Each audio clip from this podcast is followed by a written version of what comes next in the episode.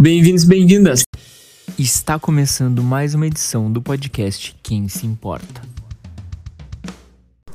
E no programa de hoje a gente tem um convidado e eu estou muito feliz de fazer essa edição para poder falar do filme Free Guy.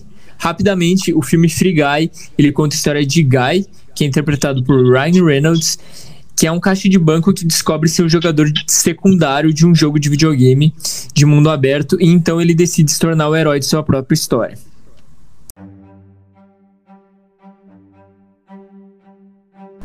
Então, nosso convidado de hoje é o Robson Nunes, do site Vigília Nerd. Robson, por favor, se apresente para a galera.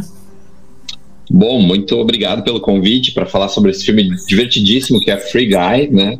Sou Robson Nunes, sou editor, jornalista do site Vigília Nerd, há cinco anos no ar. Só quiser procurar o nosso trabalho, é vigilianerd.com.br e arroba Vigília Nerd em todas as redes sociais.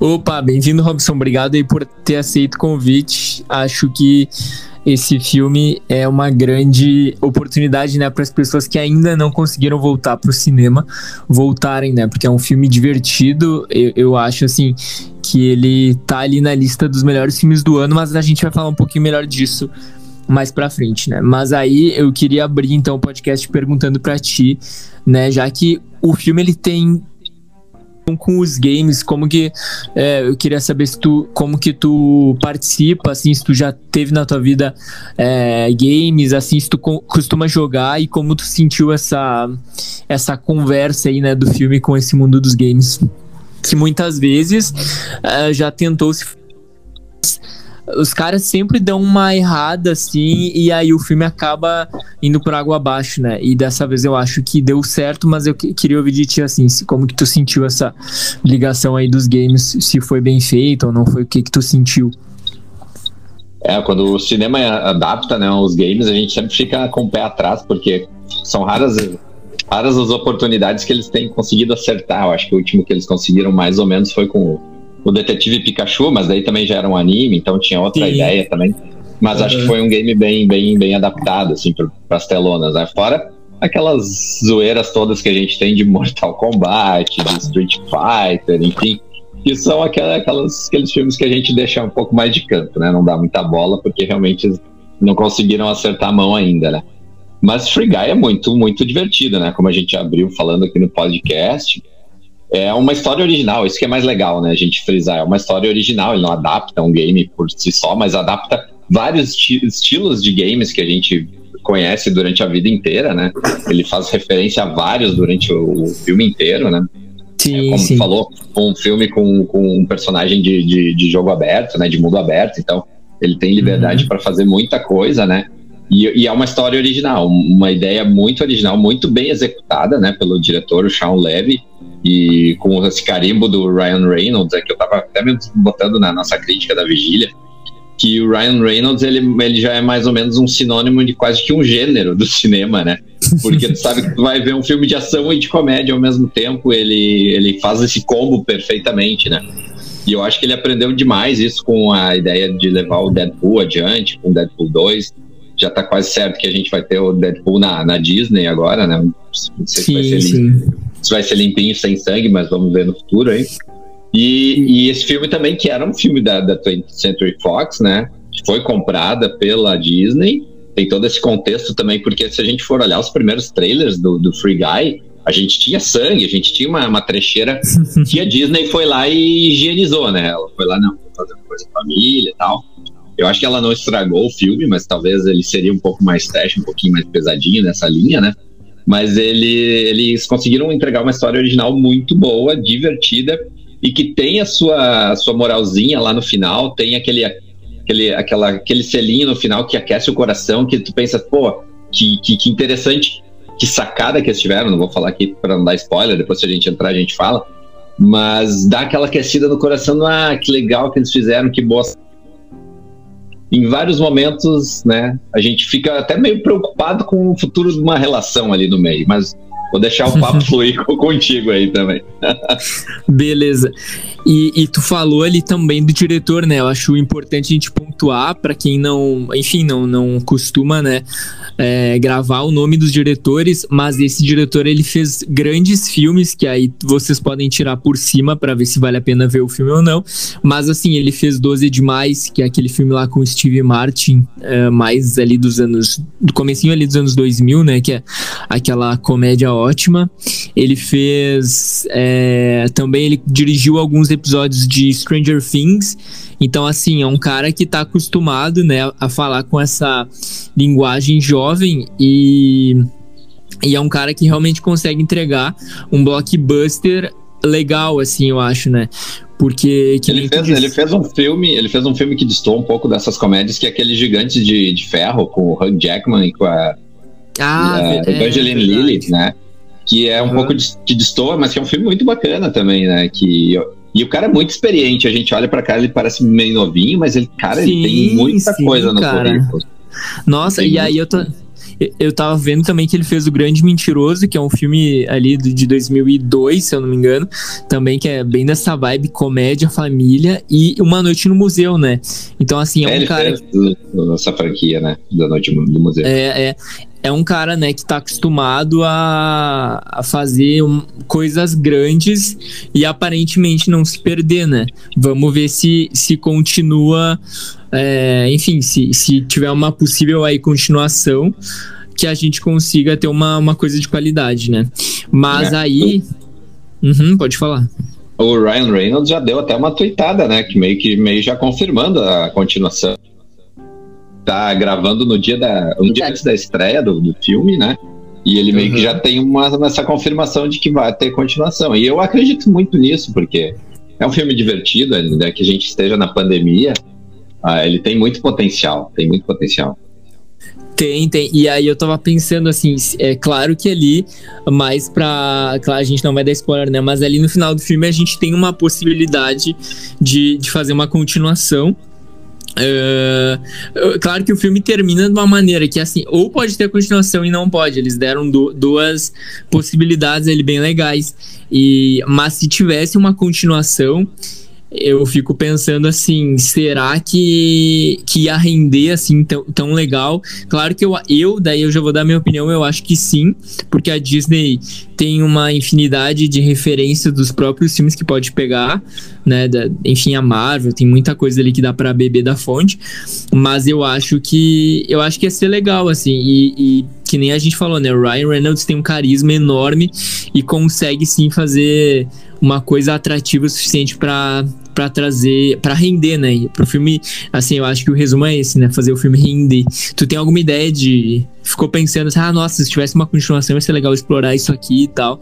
Tem alguma ideia? Eu, assim? eu, não, eu, não, eu não pensei nisso, né? Depois que terminou o filme, uhum. eu achei que a história tava bem fechadinha. Uh, e se houver uma continuação, eles podem completamente novo, né? Então acho que isso é legal. Então a gente não tem a obrigatoriedade de que eles façam a continuação, mas um sucesso desse aqui eles não vão fazer, né? Porque uh, eles estúdios agora todos na Disney, eles têm essa uhum. meio que obrigação de, de manter a produção bombando, né? Então eles, eles a gente vê que é meio que uma família da, da comédia, do, do, do, cinema ali, né? Por exemplo, o Ryan Reynolds chamou ali o Taika Waititi, que é um dos vilões do filme, que já tá ligado com, com outros caras bastante legais na Marvel ali, ele já fez. Então, sempre quando tu olha essas fotos dos caras nos bastidores, parece que é sempre uma família muito grande ali que tá todo mundo se divertindo, né? Então, se daqui a pouco o filme não continua com o Sean Levy da vida, eles têm muita gente para roteirizar e para brincar. Porque eu acho que o grande lance desse filme, do Free Guy, é tu ter essa ideia de estar tá no mundo aberto, estar num jogo de mundo aberto isso te permite qualquer coisa. Tu pode fazer qualquer coisa ali. Qualquer coisa. Eles não tem limite nenhum dentro desse ambiente virtual. Massa, é. Legal, legal.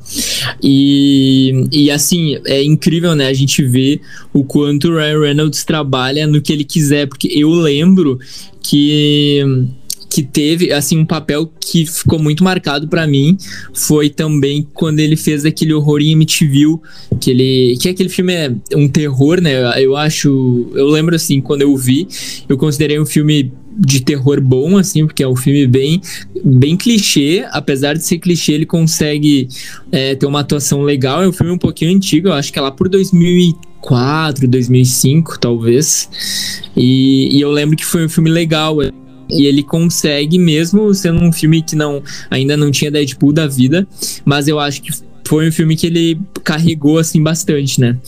E, e aí tu conhecia, tu chegou a ver alguma outra coisa dele que te chama atenção, assim, e, e, e tal, do, do Ryan Reynolds mesmo? Ah, sim, Ryan Reynolds eu já, já. O cara é campeão das, das comédias, né? Então ele tá em muita, muito, muita produção de comédia romântica. Bastante, uhum. né? Tem aquele com a Sandra Bullock também, né? Exato, a proposta, né? Uma coisa assim. É, aham. Uhum. Isso, isso. É, ele tem, ele tem bastante coisa, além da, da, da Marvel e desses últimos projetos também. Então, ele fez. Ah, ele fez o. Apaguem da memória, por favor. Esquadrão é. 6 da Netflix. Cara, próprio... tu acredita? Eu não vi esse filme. Não mas... olha. Cara, pô, tava, tá na minha cara, tá na minha lista da Netflix. E aí, quando eu vi a, a, as promos da, do Free Guy, eu pensei, tá, pois ele não fez um filme parecido da Netflix ali, que é um monte de coisa misturada. E eu tava com medo justamente disso, porque eu sabia que esse filme não foi bem recebido, né? Aí eu tava com medo que o Free Guy fosse um misturado de coisa e ninguém gostasse, entendeu? É, não, eu achei, eu tava, eu tinha esse receio, né, quando começaram a, a divulgar o filme, porque a gente teve até um tempo atrás aquele Pixels com Adam Sandler, com, ah. que era a mesma vibe, assim, de, de, de, misturar videogame e tal, e várias referências. E aquele realmente não funcionou, né? Mas uhum. aqui não, aqui a gente tá falando de um, de um, de um belo de um acerto do Ryan Ray e da comédia ali. Então tá, tá tudo no lugar, né? A gente nem falou ainda, mas tem o, o Joy Curie do, do Stranger Things também, que tá muito uhum. bem. E, Baita. É aquele cara que a gente às vezes pode pensar vai fazer Stranger Things o resto da vida, mas ele tá bem legal aqui. Tem a Judy Comer, que é do Killing Eve, que é excelente, né? Então ela vai, começar, ela vai começar a fazer um monte de coisa, pode. Tá? E ela vai aparecer em um monte de projeto agora. Uh, fora o Taika Waititi, que é a figurinha carimbada também, então tem uhum. muita gente massa, assim. Então eu acho que o Ryan Reynolds ele se notabilizou por essas, essa, essa, essa tentativa sempre de um filme de ação, sempre de um filme de comédia nessas uhum. duas últimas grandes apostas dele, ele acerta o tom nas Então acho que é a praia dele, assim, não, não dá para sair muito dessa, dessa ideia. Massa, massa. É, e, uh, inclusive a, a Judy Comer, essa, eu não conhecia porque eu não assisti o Killing Eve, mas todo mundo fala muito bem, assim. Inclusive, eu vi um tweet esses dias de uma menina falando que é uma série que ela gostaria de apagar da memória para poder ver de novo, assim, que dizem que é junto com a Sandra ou, né? Sandra do... Oh, é. é. Tu já assistiu essa? Não assisti, não assisti. Eu assisti o piloto, assisti o piloto, mas não dei ah, continuidade. Mas vi que, beleza. vi que, que tinha aquela, aquela coisa assim que, que te segura bastante na cadeira, mas como a gente ah, legal, meio, é. que, meio que tá sempre tendo que olhar muita coisa, né? Às vezes a gente pula alguma. Claro. Mas o, o, não, é que também, cara. Tô devendo aí é que também, cara, é muito muito episódio, né? Aí quando, quando tem uma série, tipo, essa já tem uns 30 episódios, né? Três temporadas. Aí a gente tem que se dedicar, né? Muita história, é muita coisa pro cara. Não dá, não dá. É, não é muita coisa para recuperar. Não, não dá, cara. É, tem que se dedicar, terminar uma coisa, olhar a outra.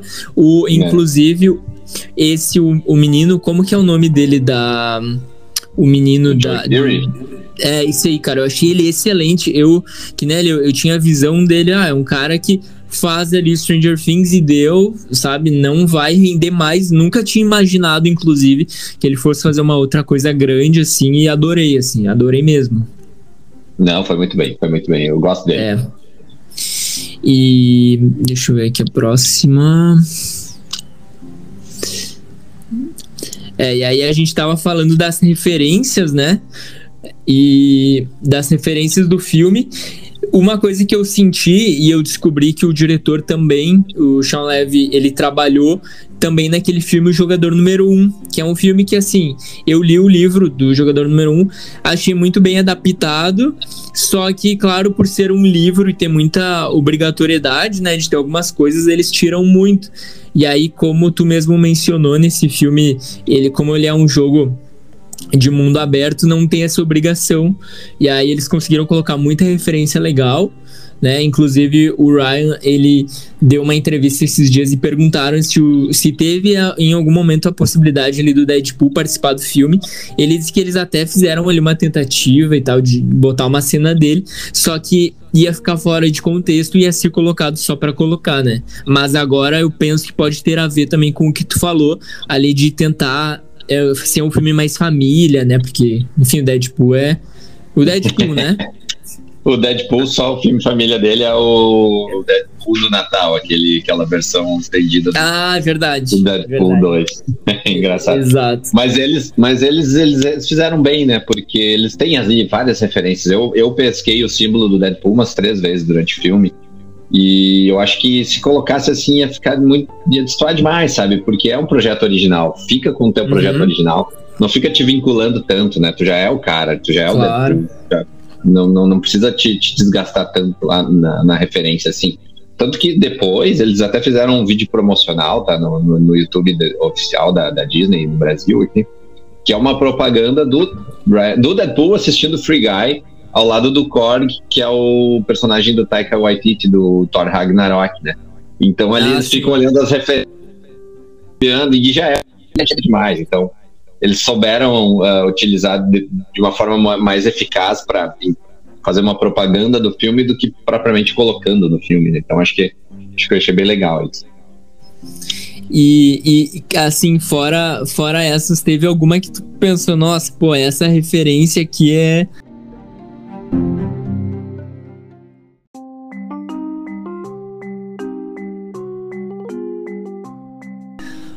Cara, não acredito que tem isso no filme. Teve alguma que tu ficou assim, nossa.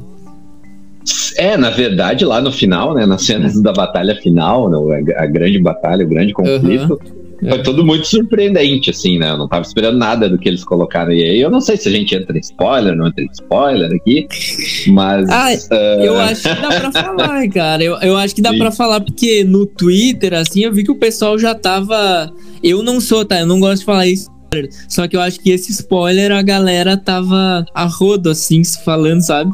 Então acho que não tem é. problema. É. É, não, então a gente tem, tem uma participação para A participação especial não vou comentar.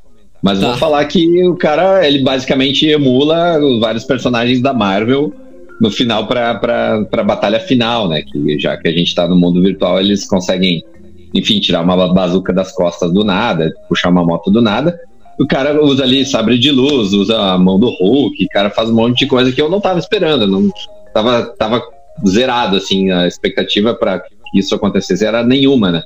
E foi legal, foi engraçado, fizeram uma boa piada ali também com esse, com esse especial. Eu acho que tudo ficou funcionando muito bem. Aí só o meu medo que pro futuro é que eles se, se amparem muito nessas coisinhas e esqueçam uhum. um pouco mais da história, né? Esse aqui a história é muito boa. A história ela é surpreendente no final. Então isso aqui, essas, essas pitadas de, de nerdices, ela, ela só dá aquela, aquele toque finalzinho, assim, aquela pimentinha final, né? Mas o que, o que, que é legal também é que é a história. Então, se eles sempre ficarem se amparando em muitas coisas, ah, botar muita referência Marvel, botar muita referência Star Wars, eu acho que acho que pode enfraquecer o filme até. Mas então eles têm que, têm que dosar bem essa, essas situações para que elas sejam usadas em prol da narrativa, em prol do filme, e não ser jogadas de qualquer jeito, né? Falou do ah, jogador número um, jogador número um, eu adorei todas as referências que tinham ali, todas funcionaram muito bem para mim. Então aqui eu achei ali que no final talvez eles pudessem estar exagerando um pouquinho, mas enfim. Isso Aí, no jogador, que... no, no, jogador, não, não, jogador. Não, agora, ah, agora tá. no Free Guy, falando Free ah, Guy. Tá. E outra coisa que no, no, no, Free Guy a gente, a gente tem que considerar é essa compra da Disney, né? Porque com a compra da Disney, os caras puderam usar a referência que eles que qualquer uma, né? Então eles, eles extrapolaram mesmo nisso, mas eu, eu, ele só tem que pensar em, em, manter a linha tênue de que é um equilíbrio e não forçar a barra, na minha opinião. Boa, boa. É, eu concordo. Eu acho que é isso.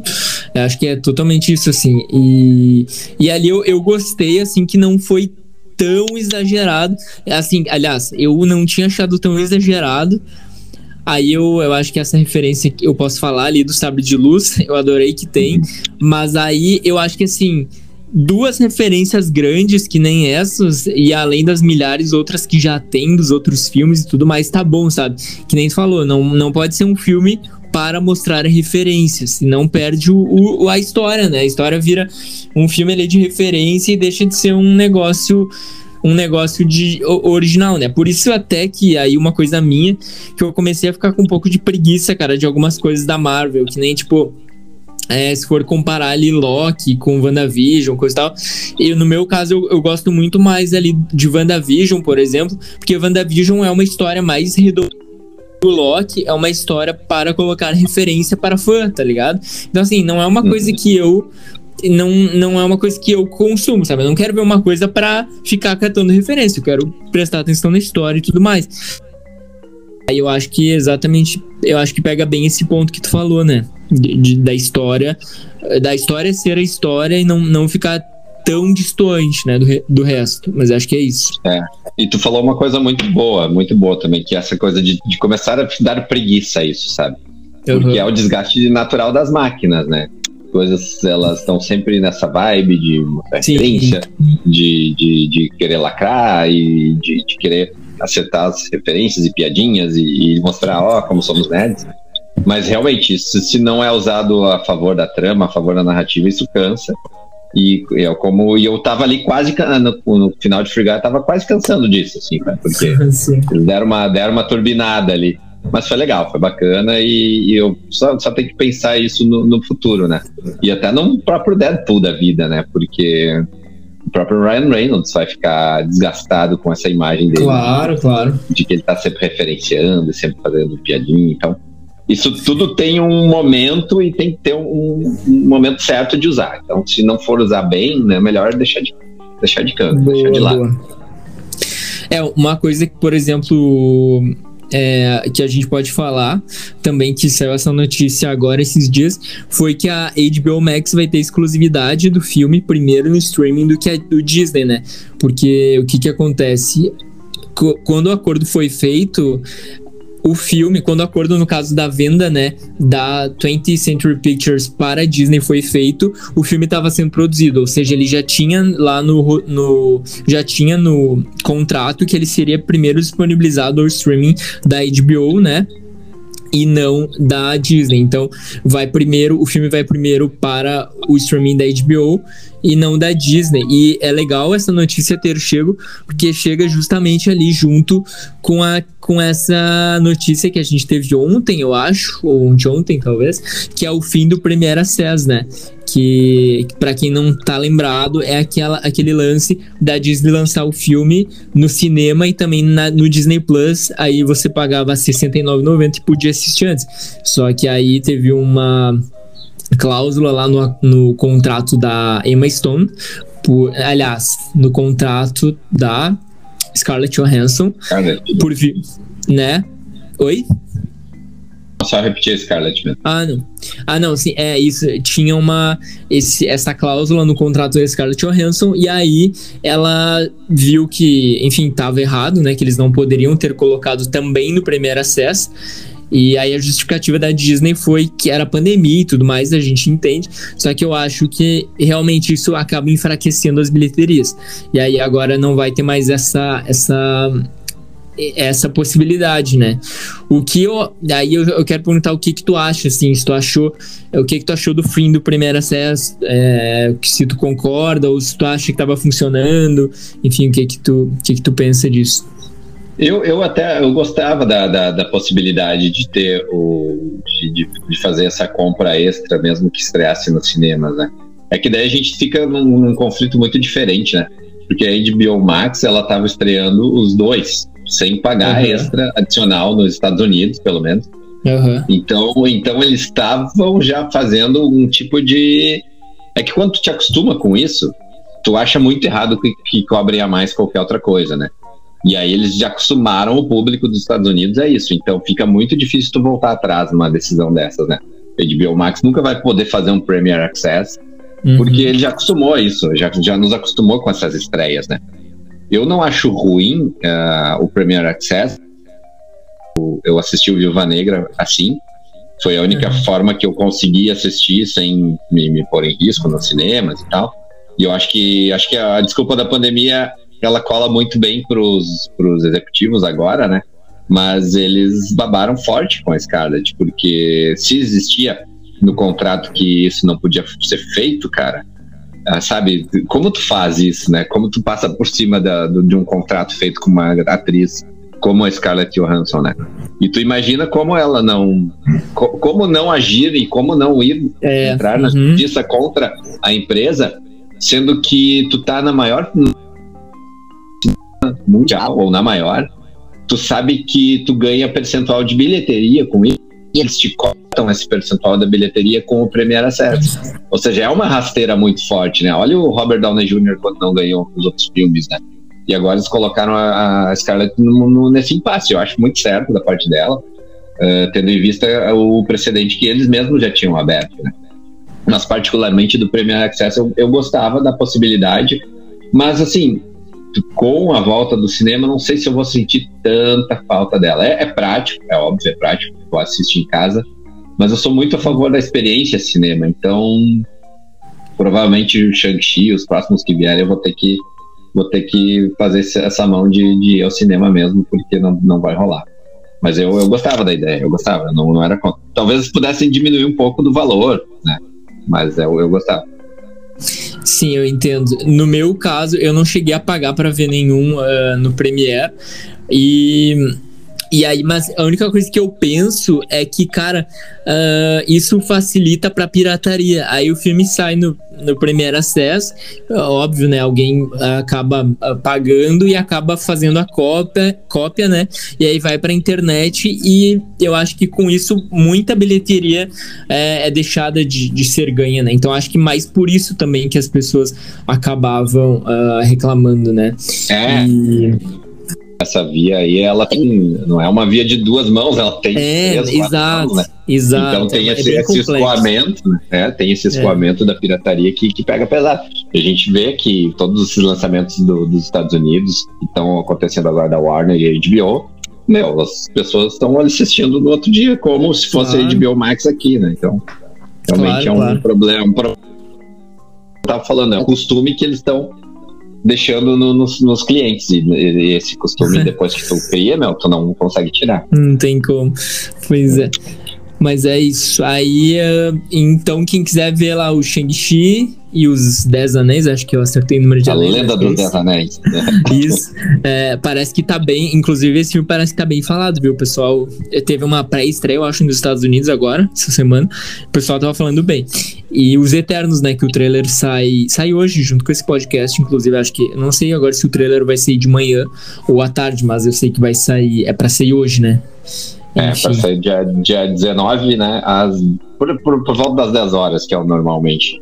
Sabe? É, boa, boa. Então, falando ali agora, se encaminhando meio que pro nosso final do papo aqui, uh, eu tava pensando que juntamente com Cruella e com o Lugar Silencioso, esse filme aí, o Free Guy, ele entrou na minha lista dos melhores do ano, né? Aí eu queria ver se tu quais são os melhores do ano para ti tal. Eu, para mim, os três melhores assim do ano, claro que são segmentos diferentes, né? Uh, um é terror ali, o outro é mais aventura ali. E esse agora comédia, mas quais são os melhores do ano pra ti? Tu já tem ali os preferidos? Fiz, fiz uma listinha lá no site, que quiser, boa, boa. quiserem olhar, quiserem olhar, fazer o jabazinho de novo aqui. Fizemos uh, os primeiros, os melhores filmes do primeiro semestre, né? E eu, eu, mas eu concordo contigo, Free Guy ele escala, ele escala para esse ranking dos melhores do ano. Aí aí cada um faz a seu, né? Se é top 10, se é top 20. Claro, vamos ver, vamos ver como vai fechar o, o, ano, né? Mas dos filmes que estrearam assim que eu mais gostei, pegando ali dos, dos que foram pro Oscar, gostei bastante do, do Bela Vingança e do, do Druk, né? Aquele do Matt Mikkelsen, que é. Bah, o Dr aquela... Druk eu não vi, cara. Mas é... Bela Vingança eu adorei, eu adorei Bela Vingança. Adorei, adorei, muito bom, muito. Bom. E, mas o que eu, o que eu assim que eu mais gostei, que eu mais me surpreendi, foi o Oxigênio, que é o Netflix. Sim. E é uhum. um cara que tinha feito umas coisas bem legais. Ele fez aqueles Predadores Assassinos uns dois anos atrás. Que é um filme de terror, assim, que tem os efeitos bem ruins, mas é bem legal o filme. Oxigênio ele é uma história, de novo, original e claustrofóbica uhum. do início ao fim. Então, quem gosta de ficar um pouco agoniado no, nas situações, é bem legal. E é só uma atriz, né, o tempo todo interagindo com uma interface, que é a, a Melanie Lohant lá do Bastardos Inglórios. Então, eu recomendo bastante o. E tá, tá o acesso de todo mundo, o Oxigênio. Pô, legal, já deixou uma dica aí pra, pra quem quiser ver e tal. Eu, eu e, a lista, e a lista, quem quiser ler, vigilianet.com.br tem a lista mais completinha. Boa, boa. Uh, mas eu vi também esse filme totalmente assim, sem expectativa. Eu vi bem quando estreou, assim. E aí eu vi, vi, que o pessoal tava falando bem, a crítica bem, ó, vou olhar. Aí comecei, eu adorei, cara, porque é um filme curto, né? Uma hora, uma hora e vinte e poucos, uma hora e meia, eu acho. E, e é o filme dá o recado, assim, é quadradinho, é, enfim, redondinho. Mas assim, é início, meio e fim perfeito, né? O filme termina ali de um jeito que tu. É, que deixa, por mais que a pessoa às vezes não tenha gostado totalmente do fim, ele tem um precedente que tu imagina também uma outra maneira que ele pode ter terminado, né? Exato, ele deixa, deixa uma, uma interpretaçãozinha legal ali no final, né? E que, claro, não, vamos, não, não dá para contar o Sim. final, porque esse filme realmente é. Aí perde a graça. Mas ele é aquelas coisas, aquelas gratas surpresas, né? Porque dos filmes originais da Netflix, a gente tá meio que baseado por uma média bem, bem, bem baixa, né? São, são fora os grandes hits que eles botam dinheiro na divulgação, os, os filmes deles eles têm uma medianidade, digamos assim. E o Oxigênio não, ele vem com com um contra a maré, assim, ele vem como ser uma surpresa, porque eles conseguem, como tu falou, uma história com início, meio e fim, sem barriga, uma hora e meia, deu recado. Uh, é. o que o Free Guy, o que o Free Guy achei que tinha, achei que até teve uma barriguinha no meio ali, que, que deu uma arrastadinha, mas, mas foi, foi bem satisfatório. Então, eu acho que o Oxigênio ele, ele constrói isso de uma forma bem legal. Legal. Uh, mas eu então eu te agradeço aí pela, pela tua disponibilidade de vir aqui falar sobre Free Guy. Enfim, eu acho que é um filme realmente para se divertir. Acho que a gente deu bem esse recado. Aí agora, se tu quiser deixar aí o teu. Já falou do site, mas se quiser reforçar, deixar o arroba também no Instagram e tudo mais aí pra galera te seguir. Eu vou deixar as redes todas ali no, na descrição do episódio, tá? Mas reforça aqui, eu acho legal. Ah, eu, eu agradeço, né, pelo convite. Eu acho que falar de filme é o que a gente mais gosta de fazer nesse meio, né, Paulo? Então, sim, boa. Uh, para os ouvintes aí do, do Quem Se Importa, também podem achar a Vigília Nerd em todas as redes sociais, no Twitter, Instagram, Facebook, arroba Vigília Nerd, no YouTube, né? Quem quiser assistir também nossos vídeos, youtube.com.br Vigília Nerd. E no site, claro, vigilianerd.com.br. Segue a gente, porque a gente está sempre assim como o Paulo aqui, sempre dando os nossos pitacos da, da cultura pop, muita, muita coisa de, de cinema, séries de TV, muita coisa que a gente consegue assistir antes, então vale, vale a pena aí seguirem também a Vigília Nerd. E, de novo, agradeço pelo convite, fica, fico disponível aí quando quiser, é só chamar, a gente tá aí para falar. A gente tanto gosta. Boa, Robson, obrigado aí mais uma vez. Abraço, até mais. Valeu, abração, Paulo.